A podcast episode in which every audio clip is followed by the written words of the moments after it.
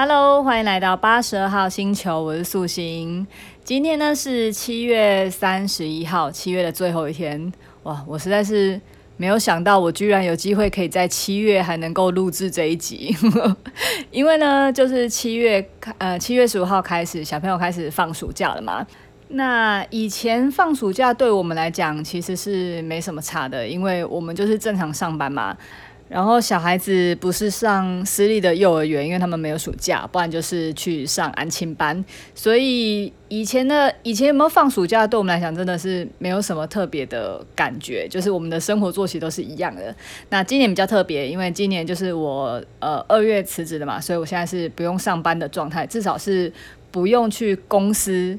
工作的状态，所以我就有时间可以来陪伴我小朋友度过第一个暑假。不用上课的暑假，但是我呃，我们小的秘密还是要去幼儿园啊，因为你知道小的 小的放在家里真的蛮可怕的。然后大的姐姐糖糖现在七岁，准备升小学二年级，我们就呃一起来，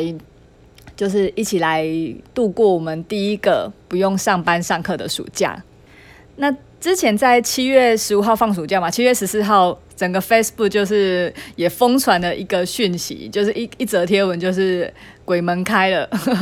这个鬼不是不是那个某些那个鬼，就是这些小鬼的鬼门开了，开始放暑假，然后就很多爸妈在那边觉得很抖啊，很可怕什么的。可是因为可能是我，可能是我第一次可以跟小孩子一起度过暑假，所以我的那个期待跟兴奋感是多过于那个恐惧的。那虽然不用上安亲班，可是因为呃，糖糖他的国小就是有有推出那个社团课，所以他从七月十五放暑假，就是一个半礼拜到七月二十五号都有在学校上一个社团课，就是十点到十二点可以去上一个社团这样。然后我本来想说，呃，他去上社团课这段时间呢，可能早上我就有呃两个小时的。自由时间，可能午餐我就想得很简单，就是午餐可能接回来之后吃个午餐，然后下午睡个午觉，或者做点什么活动，然后就可以准备傍晚的时候去接小秘密放学这样子。那殊不知呢，哦，这 前前一个半礼拜，就是十五号到二十五号这一个半礼拜，真的超可怕的。他的那个可怕点啊，不是在小孩子很长一段时间在家，而是我在接送上面真的超级累的。就是，嗯、早上大概八点多的时候，我就会因为因为糖糖姐姐她是十点才上社团课，所以但是秘密八九点就要进学校上幼稚园嘛，所以我可能八点半前后会送秘密去学校，然后再回来。然后快十点的时候，就在载糖糖去学校，然后再回来。然后中午十二点的时候，又要去接，又要去出发去学校，然后接糖糖回来。然后傍晚可能五六点的时候，又会再出发去接秘密，然后回来。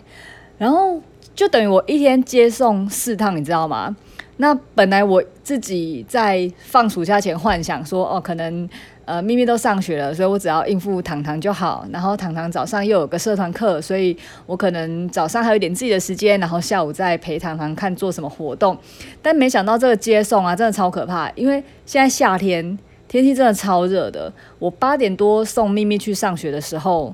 回来的时候就已经觉得很热了。然后十点再送糖糖去学校。上社团的时候又更热了，然后最可怕的是十二点的时候又去接他回来嘛，所以哇，就是我这样子接送完一个多礼拜之后啊，我到后面那几天，就是大概二三、二四、二五那几天，我每天都觉得自己在，就是有一点快要呈现中暑的状态，然后整个人都很昏，然后很热，然后很想吐，很不舒服，然后到到最后那几天，我真的已经有点体力精疲力尽到极限，因为。扣掉，因为糖糖虽然是社团课是十点到十二点，可是扣扣嗯扣掉我接送他的时间，然后再回到家之后，然后再稍微让自己降温，然后喝个水，然后可能把做点家事，就是洗个衣服，或是整理一下他们玩玩乱的玩具。我大概就剩一个出头小时的时间，然后某一天我又在这一个出头小时时间，再用一个小时去上了瑜伽课，然后所以就是。因为瑜伽课那边也是一段路嘛，那我的一个半小时就是交通加瑜伽，就是也用完了。所以就在那某一天，我就是完全没有完全行程塞满之后，我就觉得累到炸，是超可怕的。所以我我没有想到，就是反而是接送这件事情让我那么累，然后那么耗体力，结果反而是。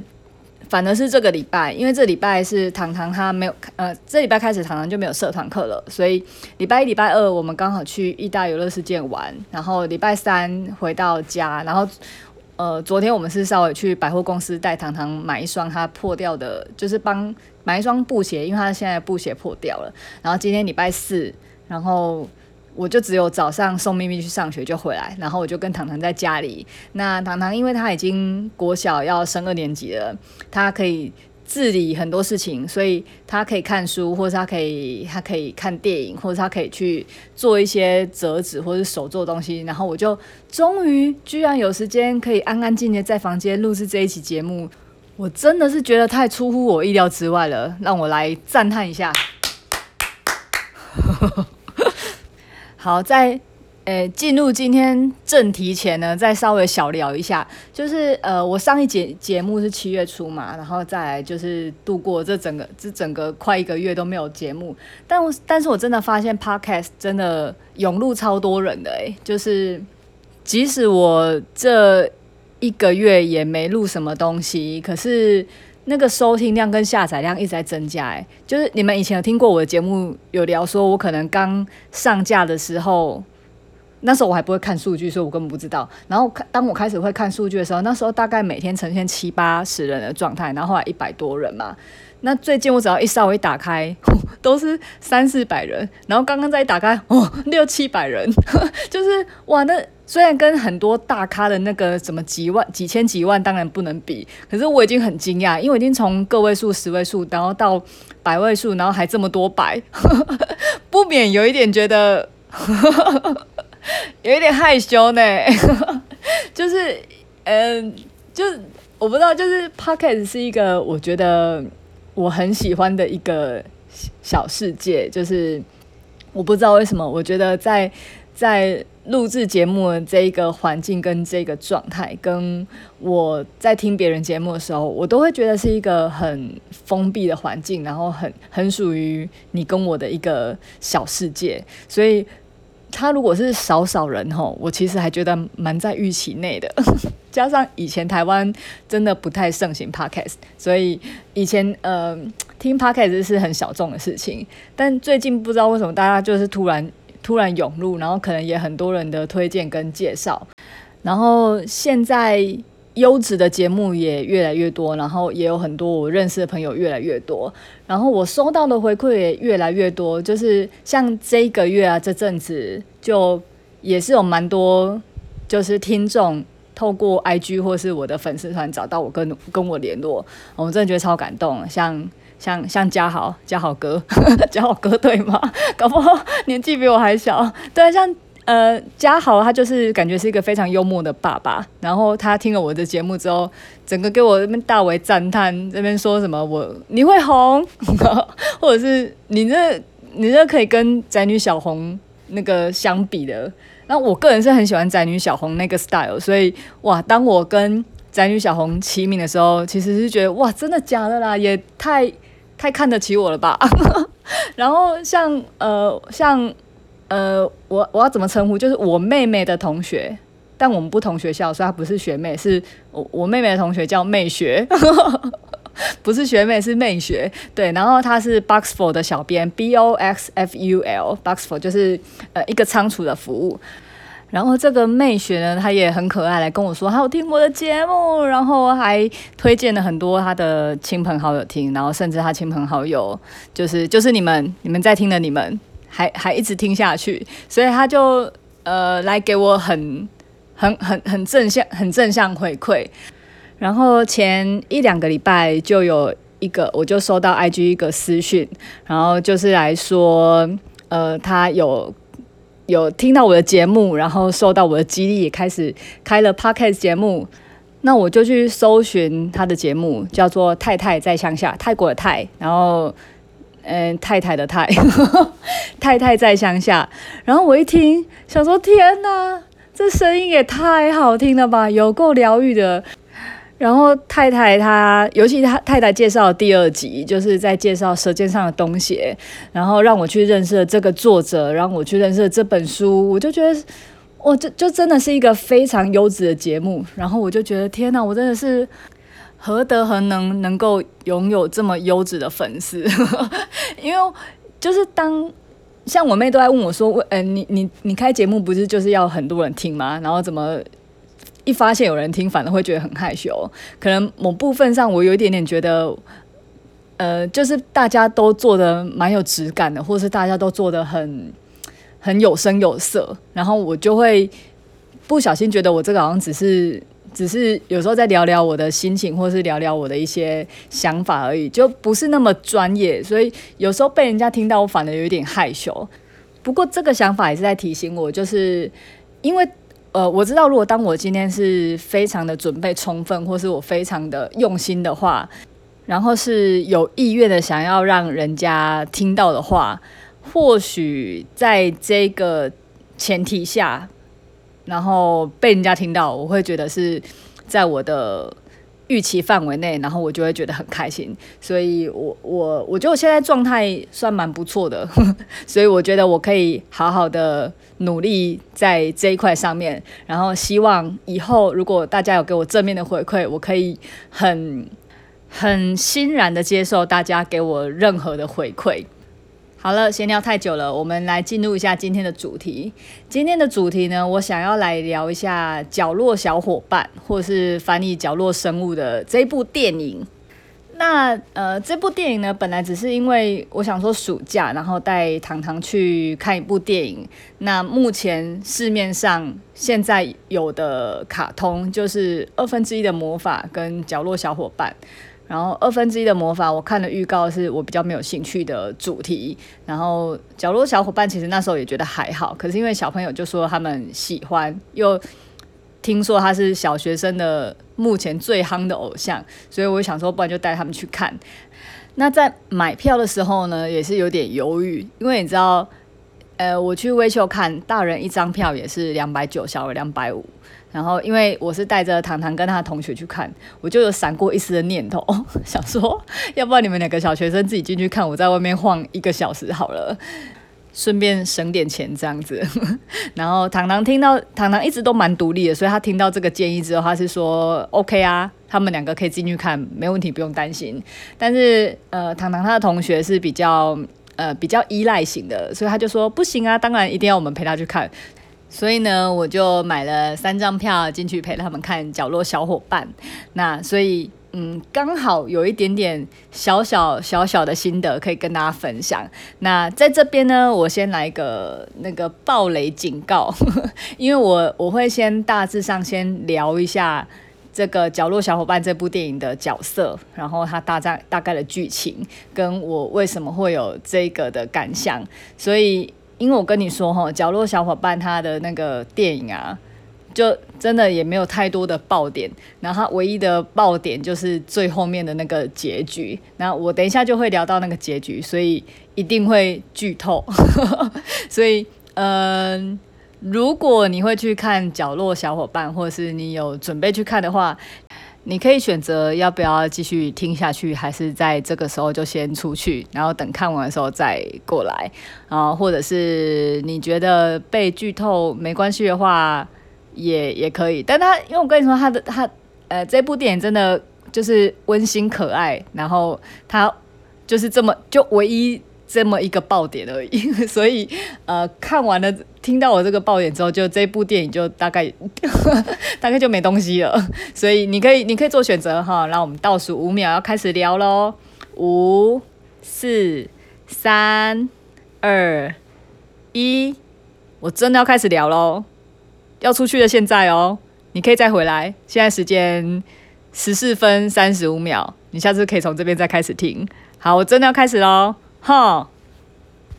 好，那这部电影呢，它一开始很可爱，就是你去看《角落生物，如果你都不认识任何人的话也没关系，因为我我就是在根本不知道他们谁是谁，我只知道他们每一个都圆圆的，然后都小小的，手都短短这样子，我根本不知道谁是谁。然后所以这部电影一开始就是会介绍他的角色介绍嘛，那我是看了这个角色之后才知道，哦，角落生物的他那个那个人人设就是人物设定怎么这么可爱？因为我原本以为他只是。呃，就是喜欢躲在角落的一些人嘛，结果他真的很可爱。例如说，他都会有一些比较让你冲突或是觉得蛮好笑的角色。例如说，呃，有一他，呃，我后来看书或是看一些其他的介绍才知道，原来他有五大角色。第一个就是那个怕冷的白熊，或是怕冷的北极熊，所以你就会看到他很爱，就是他从北极然后慢慢跑到南部去，然后就喜欢窝在角落喝一杯热茶这样子。然后第二个是也很可爱，它它是一只绿色的企鹅问号，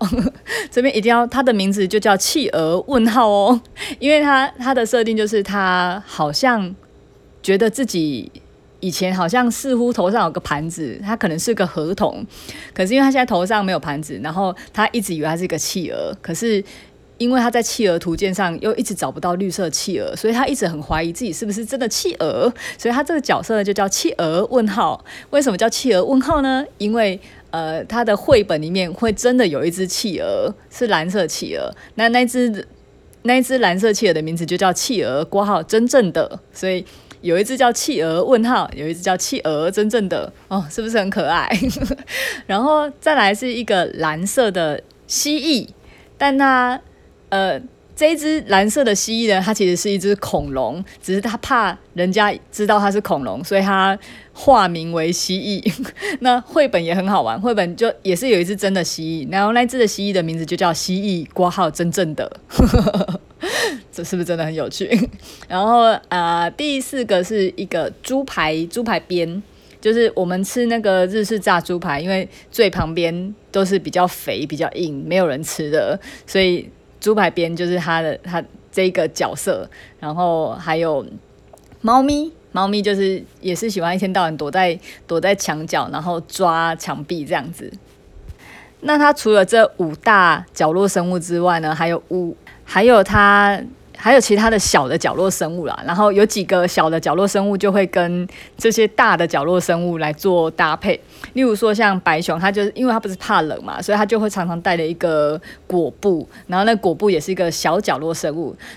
然后那只蓝色的蜥蜴就是就是恐龙化名为蜥蜴那一只嘛。然后它的好朋友，它的小角落好朋友就是瓜牛。那它瓜牛也是化名，因为它其实是一只阔鱼，但是它一天到晚把壳背在身上，假装它是一只瓜牛，所以那只。化名为蜥蜴的恐龙就一直觉得假装瓜牛的蛞蝓跟他一样都是在隐藏身份的人，所以他们两个就是好朋友。你看他设定是不是真的很可爱？然后猪排边呢，炸猪排边，他就是他的他的小角落好朋友就是炸虾尾，因为炸虾的尾巴不是。一小节嘛，然后也都没有人吃，所以那个炸虾尾的尾巴就会变成那个小角落生物那个蝴蝶结，所以我们常常看到一个小角落生物有个蝴蝶结，那个就是炸虾尾。哎，我以前都不知道哎，但是后来看到这个角色介绍之后才知道，怎么那么可爱。所以猪排边跟炸虾尾这两个角落生物呢，他们的梦想就是被被人吃掉，因为他们都是没有人要吃的东西，怎么这么可爱啦？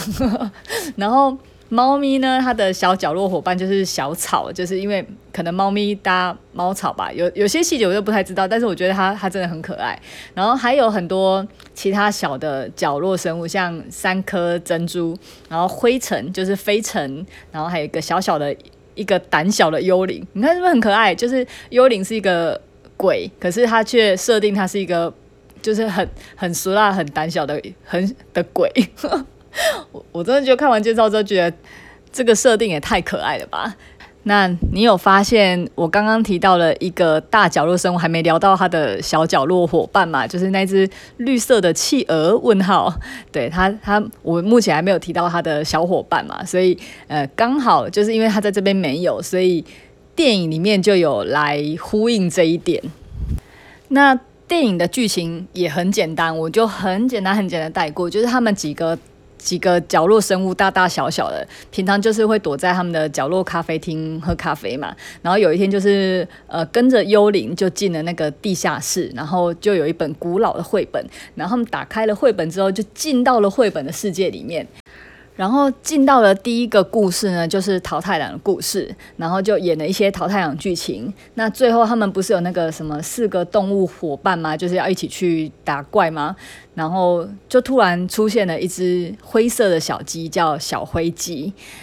然后大家都不知道小灰鸡是谁，它突然冒出来，因为淘太郎那四个伙动物伙伴里面没有这个角色。那小灰鸡他也不知道他是谁，所以他们就开始想说，那帮忙。找找看，它是属于哪一个童话故事里面的？所以接下来的电影呢，就一直在切换在不同的故事。有时候是卖，它就会进到卖火柴小呃卖火柴小女孩这个故事里面，然后小灰 姐发现她不属于这个故事，然后进到小红帽这个故事里面，小灰姐发现她不属于这个故事，然后阿拉丁也不是，人鱼公主也不是，所以呃这个电影就在讲说这。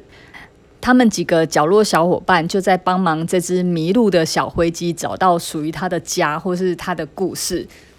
然后呢，里面最可爱就是我们刚不是有提到那只绿色企鹅？问号，它还没有搭配的角落小伙伴吗？所以它在，因为就是那只呃那只绿色企鹅？问号，它就是一直不知道自己的前世今生，不知道自己到底是谁，怀疑自己是河童又像是企鹅，然后搞不清楚，就是他在寻找人生，所以他就觉得。诶，迷路的小灰鸡，迷路就等于正在寻找自我，然后就正在寻找自我就，就他就联想到，哦，莫非跟他是同一种人？所以那只绿色的企鹅问号，就是跟小灰，他就是在里面，他是他就是觉得小灰鸡跟他属于同一个同一个世界，在寻找自我的人，所以他就是属于现在是属于同一个频率的人吧。然后就在他们不停的切换在各个故事的时候，小灰鸡发现它根本不属于任何一个故事。然后，所以呃，角落小伙伴们，因为他们刚好发现那个带他们进绘本的这个幽灵也能够出绘本，所以他们就问小灰鸡说：“那如果你不属于这里的故事的话，那你要不要跟我们回去绘本外的世界？”然后这个时候呢，我跟你说，在看到电影之前呢，我完全都不知道他们在干嘛。就是我只看到 一堆童话故事，然后切换、切换来切换去，切换来切换去，切换来切换去。然后，并且他他们的那个台词很少，然后讲话很慢，几度我都觉得也太慢了吧，慢到我真的很想拿手机出来撸了。然后就是一直到最后一幕的时候啊，就是。呃，这些角落伙伴想要带小灰鸡离开绘本，可是就在他们准备要离开绘本的时候，小灰鸡突然发现，因为他们在绘本里面就是头上都有拿一些绘本的一些材料，像花朵啊，就放在头上，然后他们就发现，呃，先离开绘本的人，那个属于绘本的花会掉下来，会留在这个绘本的世界，然后小灰鸡他就突然明白，就知道。绘本的东西是带不出去的，所以他知道他是出不了那个世界的。所以当每一个角落伙伴都回去的时候，小灰鸡他就含泪跟他们道别，这样子。那最难过是谁呢？最难过就是那只绿色的企鹅？问号，因为他他他不是觉得他跟小灰鸡都是都是。嗯，在寻找自我、迷失自己的人嘛，所以他他他很喜欢小灰鸡，小灰鸡是他的好朋友。所以当他发现，但他就是当他发现他也带没有办法带着小灰鸡离开的时候，他也很难过。然后在那时候，他也你知道那种心情就很纠结，就是他留下来也不是，因为他也不是属于绘本世界，但是他很想出去，他想带着小灰鸡出去，他也出不去。然后就这样子。他们就分开两地，就是呃，角落生物，他就回到他们绘本外的世界，然后小灰鸡就留在绘本的世界。然后那时候看到这边就觉得哇，也太傻眼了吧！该怎么跟小孩子解释这一切呢？然后就因为那时候整个电影院突然静默，然后没有人知道该怎么办。然后我那时候也在想说，天哪，这就是是要探讨分离的那种难过吗？还什么的？那结果，呃，下一幕呢，就是他们就去翻开那个绘本，原来小灰鸡就是属于，就是呃之前的主人在绘本的呃，在绘本的最后的空白页，随意的画了一只小灰鸡，然后所以小灰鸡才会在绘本世界是属于孤零零的一个人这样。那因为他们后来进去了绘本的世界，知道这整个绘本世界是怎么运作之后呢，所以他们就在小灰鸡的空白那一页，帮他布置了一个家，然后他把几个角落生物的角色都画在那个空白那一页，然后有他们的花朵的那个伙伴标志，然后就是很温馨的一页。然后看到这边的时候，我才觉得哦，真的是很贴心、很窝心呢。就觉得哇，虽然虽然他们分隔两地，可是他在他们在为小灰鸡的那一个空白页，就是填上了属于小灰鸡自己的故事。然后我就觉得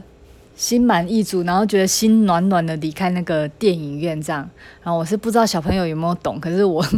我自己是觉得很温馨这样子。然后那时候刚看完电影的时候，我也不觉得有什么特别的。特别的感想，我只是觉得，嗯，就是蛮 happy ending，然后蛮蛮温馨的一个小故事的。然后一直是到出了电影院之后，我看着糖糖跟他同学两个人这样子手牵手，那那个画面就是有一种突然觉得，哇，我的小我的小孩真的长大，因为他们两个小女生就。就是跟以前他们两个幼稚园手牵手那个高度跟长度是不太一样。现在手牵手，你就会觉得哇，他们是他们已经是迈向少女阶段的一个，就是这一个过程了。然后我就这样看着他们两个人的背影，然后手牵手像个好朋友一样，然后我就突然觉得。嗯，以后就是能够这样子陪伴他们，或是带着他们看电影的机会，也不知道有几次了。那我相信，以后他们就是等到某一个年纪之后，他就不会是说妈妈来带我去看电影，或是妈妈你要不要带我跟他的朋友去看电影，而是就拿他的零用钱，然后自己找同学去看电影。那应该就只会跟我说一声：“哎妈，我今天跟同学去看电影哦，会晚点回来哦。”就是一想到。之后会这样子发展啊，我其实就蛮感谢刚刚自己有愿意陪他们一起进电影院看，然后我非常享受跟专注这个时候可以陪他们看电影的每分每秒，或是每一个画面吧。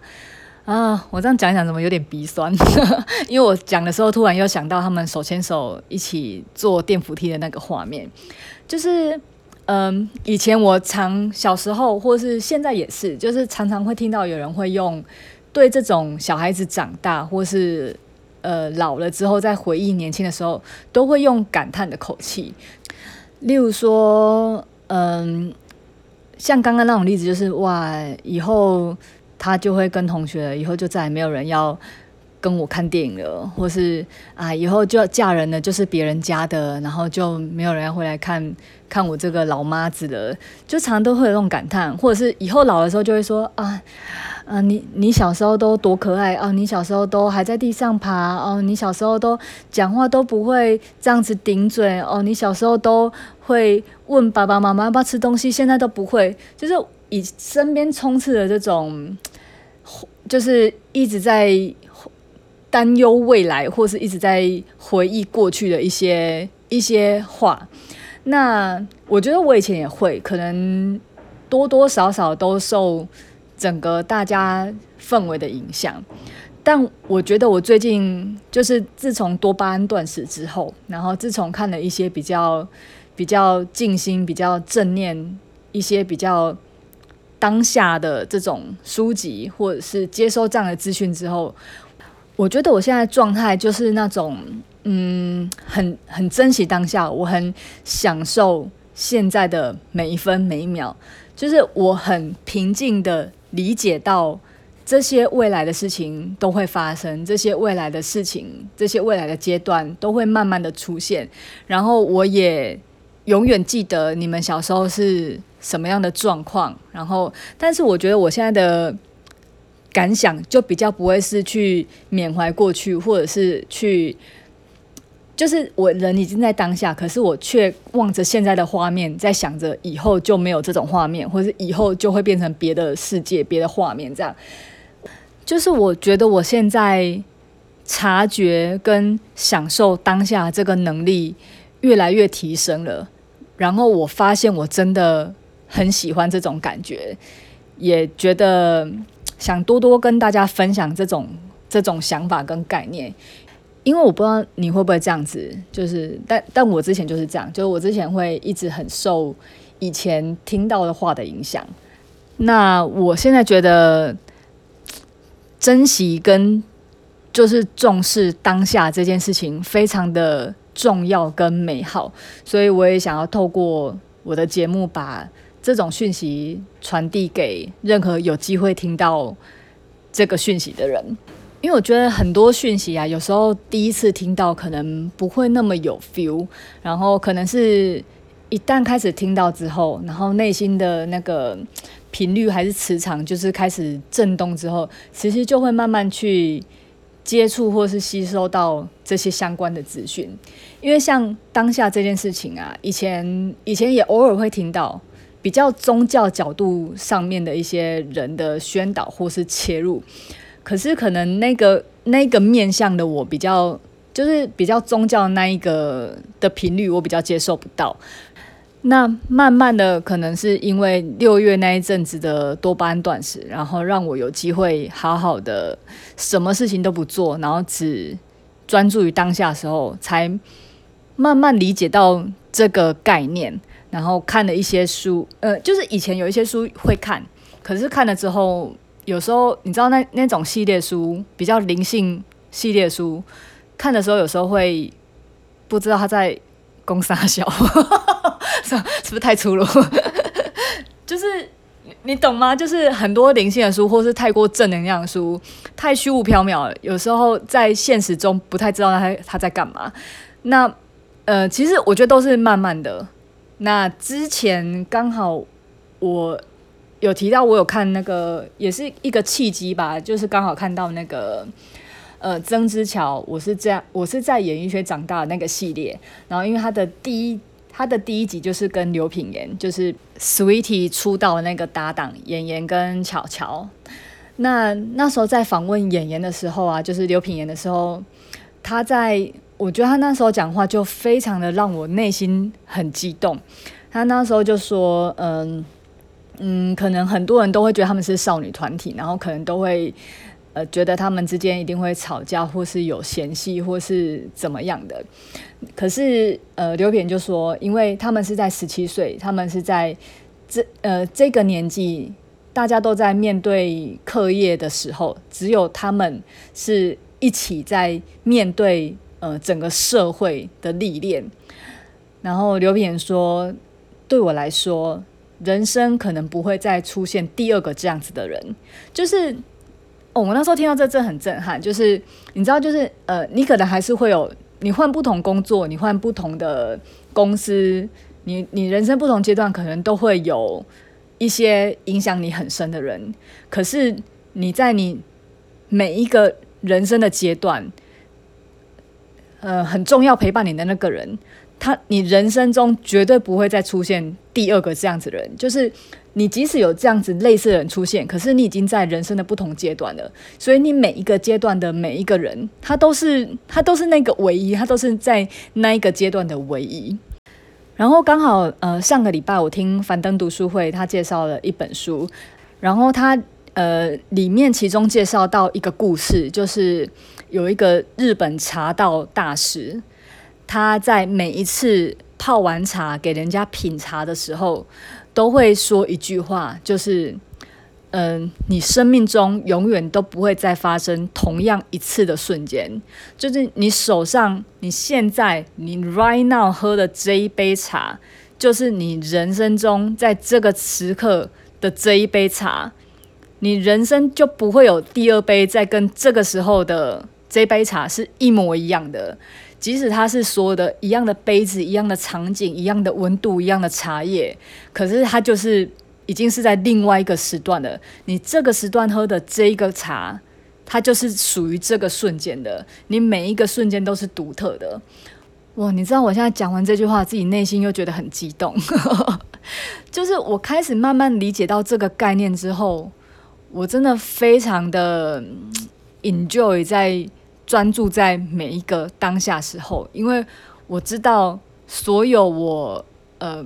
我经历的任何事情，我看到任何讯息，它就专属于这一刻，它不会再有。他不会再有重来一次的机会，就算重来的时刻发生，他也不是他也不是越南那一个。那一旦开始有这种想法之后，我我觉得我的我觉得我的每一分每一秒都是都是非常独一无二的，所以我才会在嗯，我觉得尤其应用在小孩子更是欸，就是我现在在带我的小孩子的时候，在陪伴他们的时候，我常常都会只很单纯的。盯着他们看，就是看着他们现在讲的话、现在的动作、现在的表情。尤其在有有过第一个小孩子之后，在拥有第二个小孩子的时候，我更珍惜就是第二个小孩所有的事情。也不是说我不珍惜第一个啦，就是我我因为就是嗯、举个例子，就是例如说像糖糖。呃，以前刚开始的时候，小他很小的时候，我会觉得哇，他讲了某一句话，或者他某一个某一个动作好可爱哦。然后有时候我就会来不及拍到或是录影，然后我就想说没关系，反正我们下个礼拜再拍哦。因为那时候他住我婆婆家，所以如果我一个没拍到，我就要下个礼拜才能去拍。然后殊不知下个礼拜再去的时候，他又是另外。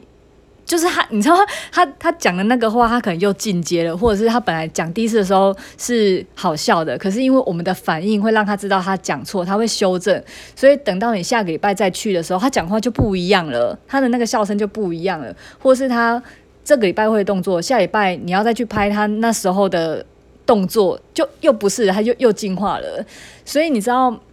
嗯、有了这有了这种经验之后，秘密很多事情我可能拍不到或是录不到的时候，其实我也不 care，就是我很享受我看他的每每一个每一个时候的状态。那小的时候真的是一个礼拜就会变很多。那糖糖现在是，就是现在用到糖糖也是，糖糖现在已经小学了。那我常常会看着他。每我几乎每天晚上都会好好的看着小孩子睡觉的样子，就会我会觉得哇，真的是，就是这脚长这么长了，然后即使我每天这样看，我每天晚上还是会觉得哇，当初在我肚子里面，然后也是摸看着秘密，觉得嗯，糖糖当初也是这么小，然后再看着现在糖糖，就觉得哇，糖糖现在也是长这么大，然后每天这样看，还是会觉得每天很很赞叹他。就是越来越亭亭玉立了，然后也不是说担心他，呃，越长越大或亭亭玉立，可是就是你知道吗？就是我会很享受他每一个每一个的状态。我不知道我的脑袋能够记得了多少，可是至少我的心态、我的状态是非常的享受在他现在所有的每分每秒状态。因为即使我日后再回忆起。今天看到这个画面，它也不是当下专注看到的那个画面，所以，我我觉得我我最近我现在有点绕口令，就是我最近就是开始有这种比较专注于当下的那个能力之后，我真的非常的享受这种感觉，然后我也觉得它衍生了很多更多的想法，然后我觉得我可以在下一集来跟大家讲。然后这一集我为什么聊到这个？哦，对，就是那个绘本的故事嘛。然后就是那个绘本，就是呃，那个小灰鸡不是就留在他绘本的世界嘛？然后角落生物他们就出来嘛。然后我就是特呃，就是在看着糖糖跟他同学这样牵手画面，我就会想到，嗯、以后糖糖他可能也是跟小灰鸡他们一样，就是呃，你。小灰鸡的世界跟角落世界是不一样的，就是糖糖现在跟我可能还是很很紧密的依存着，可是以后他长大，他会有他自己的，他会有他自己的世界，他会有他自己的朋友，他会有他新的新的新的观念跟新的想法。那我可能已经会跟他是不同世界了。那我要做的呢，就不是。像小角落生物一样，硬把它拉到绘本外的世界，然后我也不应该是留在绘本的世界，跟小灰鸡窝在一起。就是我能做的，就是我在绘本外的世界，然后看着绘本上的你，然后给你一些资源，给你一些 support，然后丰富你的你的空白的那一页，然后让你知道我永远用我的方式，我能够给你的方式，好好的陪伴着你。有点鼻酸，对，所以呃，虽然是一个普普通通、简简单单的角落生物电影，那我就是刚好出电影外看着小朋友牵手那一刻，刚好有这种感想，我就觉得，呃，就来跟大家分享一下喽。那也祝福大家都能够享受、珍视你的每每一刻。那关于嗯，当下正念的这种一些概念，我觉得我最近有超级多的体悟。那我觉得我可以在下一集再跟大家聊，因为今天也又录了四十分钟了，怎么这么会讲啦？那我们今天这集就先这样子喽，不然啊，呃，小孩子看电视看太久也不太好，我要去陪他喽，拜拜。